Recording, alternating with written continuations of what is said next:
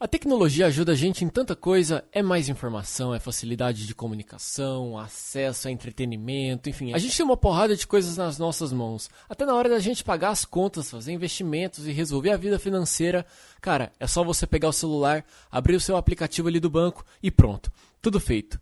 Mas falando sobre essa parte que envolve dinheiro, é muito provável que você já seja um dos beneficiados pelas fintechs. Mas vem cá, deixa eu te perguntar uma coisa. Você sabe mesmo o que é uma fintech? Ei, tudo bem? Meu nome é Rafael de Almeida e você está escutando Radioatividade, um podcast para quem quer saber de tudo um pouco e também para quem ama aprender coisas novas e bem diferentes. Um... Episódio de hoje: As Fintechs. Eu sou do tipo de cara que tenta aprender de tudo um pouco e de uns anos pra cá eu tenho tentado dar uma atenção um pouquinho maior pra minha vida financeira, sabe? E aí é aquela coisa, de olho na fatura do cartão pelo app, pagando umas contas, fazendo transferências via smartphone, conhecendo melhor e tentando fazer uns investimentos de uma forma mais simples e tranquila e por aí vai. Até que eu descobri que isso tudo só foi possível graças a uma revolução, se assim a gente pode chamar. Sim, elas, as tão faladas fintechs. Nubank, Banco Inter, Invest, Guia Bolso, Quinto Andar, Verius, Warren, Monetos, são algumas das que vêm na minha cabeça e que muito provavelmente você tem aí na sua carteira, certo? Mas eu fui atrás de quem realmente entende do assunto para poder explicar pra gente com mais clareza um pouquinho desse universo, dessa transformação que está acontecendo no nosso bolso, no nosso celular e na nossa economia.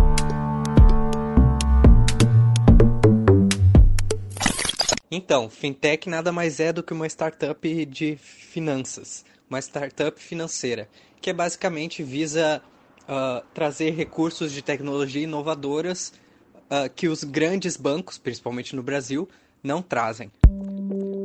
Isso é importante aqui no Brasil porque até pouco tempo atrás a gente tinha um mercado de pessoas que sequer tinham contas em banco e essas startups visam atingir esse mercado principalmente de baixa renda com crédito mais barato e taxas uh, muito baixas e às vezes até zeradas. Esse é o Fábio Quadros, um querido amigo do Twitter, estudante de ciências atuariais, que é basicamente análise de risco financeiro, lá da Universidade Federal do Rio Grande do Sul, e com quem eu sempre tiro algumas dúvidas sobre esse universo das cifras e políticas. Mas Fábio, uma coisa que chama muito a minha atenção é porque muitas dessas fintechs, elas oferecem serviços e soluções sem cobrar praticamente nada para o consumidor ou com um preço muito baixo. E isso às vezes é um pouco estranho, deixa uma pulga atrás da orelha da gente, sabe? É uma dúvida recorrente normalmente que o pessoal tem de como que eles acabam se financiando. Só que por ser uma startup, uh, eles além de pagar menos impostos que os grandes bancos, uh, também não tem custos operacionais tão grandes quanto os bancos maiores. E não tem os custos de agência, porque normalmente são é, é, tudo feito online, né, pela internet. E o Banco Central regulamentou e fez uma nova legislação focado nas fintechs, justamente para fomentar a concorrência no Brasil, já que a gente tem poucos bancos, e uh, acabar derrubando o custo do crédito, uh, sendo assim dando mais crédito para as pessoas. Quando a gente fala em custos operacionais, tudo pela internet, fomento da concorrência, a gente precisa abrir os olhos e perceber que a gente está num momento de transformação do mercado. A gente precisa entender que o nosso comportamento como consumidor já mudou e vai mudar muito mais nos próximos anos e que isso já está refletindo na nossa economia, nos empregos e na circulação de dinheiro. A edição 2019 da pesquisa Febraban de Tecnologia Bancária, que foi feita em parceria da Deloitte com a Federação Brasileira dos Bancos, mostram que alguns desses dados reforçam esse novo momento em que a gente está vivendo. E aqui é um olhar já sobre o mercado é, bancário como um todo e não só especificando fintechs, mas que mostra a força da transformação digital nesse universo. Em 2018 foram realizados 31 bilhões de transações via mobile banking. Para você ter uma ideia, em 2016 foram aproximadamente 18 bilhões, ou seja, em dois anos esse número dobrou. Para trazer em números mais concretos, 6 em cada 10 transações bancárias já são realizadas pelo celular ou pelo computador. Então, aos poucos, parece que o consumidor vai deixando de pegar fila no banco e resolvendo tudo com o smartphone na palma da mão. Olhando a composição das transações bancárias nos últimos anos, a porcentagem de canais tradicionais vem caindo ano após ano. Em 2018, foram 60% das transações feitas via canais digitais e só 24% por canais tradicionais, como agências, caixas eletrônicos, autoatendimento e por aí vai.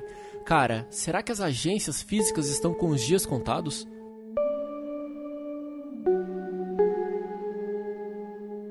Ao meu ver, o futuro é muito bom para essa área. E se o Banco Central continuar agindo como está agindo? Sabe? Só que, por exemplo, isto vai pressionar os grandes bancos a mudarem a forma como eles eram até pouco tempo atrás, cobrando altas taxas de juros, uh, sem inovação online.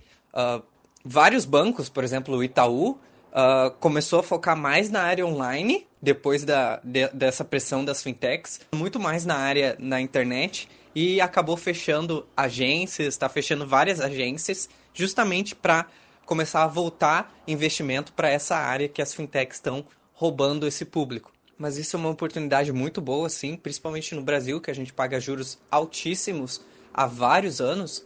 Mesmo que no futuro essas fintechs acabem sendo compradas pelos grandes bancos, só a regulamentação mais aberta para a concorrência, criada pelo Banco Central, vai fazer com que uh, novas continuem surgindo e acabe criando inovação, fomentando a inovação e, que é o mais importante, barateando o crédito para as pessoas.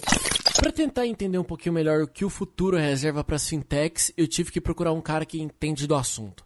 Eu bati um papo com o Alfredo Cunha, ele aí que tem MBA em finanças pela FGV e mais de 15 anos de experiência com passagens por bancos, family office e uma puta de uma experiência em análise de fundos de investimento. Alfredo, me fala uma coisa, na sua visão, quais são aí os principais chacoalhões que as fintechs já deram nos grandes bancos tradicionais? Você tem algum algum feeling do que mais pegou para essa galera? Com certeza, meios de pagamento é o setor onde as fintechs estão indo muito bem. Conseguiram abraçar isso daí, roubar a receita dos bancos e, acima de tudo, conhecer o consumidor e o empresário. Isso aí tem um valor tremendo. Então temos fintechs para emissão de boleto, cartão de crédito, câmbio. De câmbio é muito interessante, criptomoeda, mas eu gostaria de escolher o setor de crédito que é, já temos algumas startups no Brasil, mas o volume é muito, muito pequeno ainda, e principalmente por causa de legislação. Precisamos estruturar o ambiente para recuperação de crédito e, acima de tudo, funding.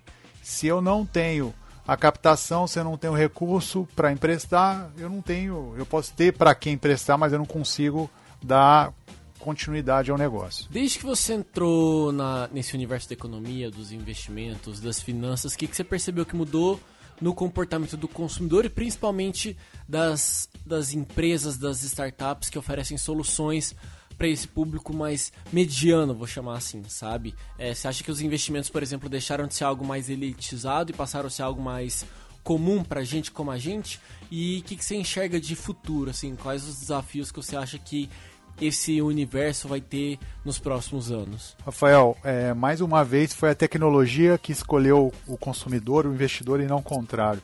Quero dizer o seguinte: graças ao desenvolvimento tecnológico que a gente teve nos últimos anos, isso possibilitou a criação de plataformas onde você coloca basicamente o mundo inteiro de investimento para pessoa física de, de um acesso muito simples, rápido e fácil. Por exemplo, antigamente um fundo você só tinha acesso com aplicação de 250 mil, 100 mil reais. Hoje você consegue aplicando 5 mil reais. Então facilitou o acesso, a democratização, a diversificação. No entanto, o planejamento financeiro ficou é, em segundo plano. E eu acho que é isso que está faltando para desenvolver melhor ainda de forma sustentável o mercado.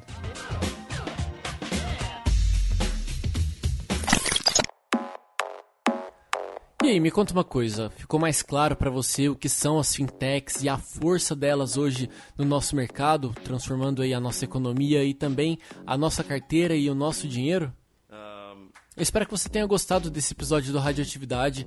Ele é um formato bem diferente do que eu já tinha feito nos últimos anos aqui de programa. Daqui para frente eu vou tentar produzir episódios mais curtos e direto ao ponto para que você do outro lado, para que você do outro lado possa aprender junto comigo de uma maneira um pouco mais rápida e direto ao assunto, tá certo?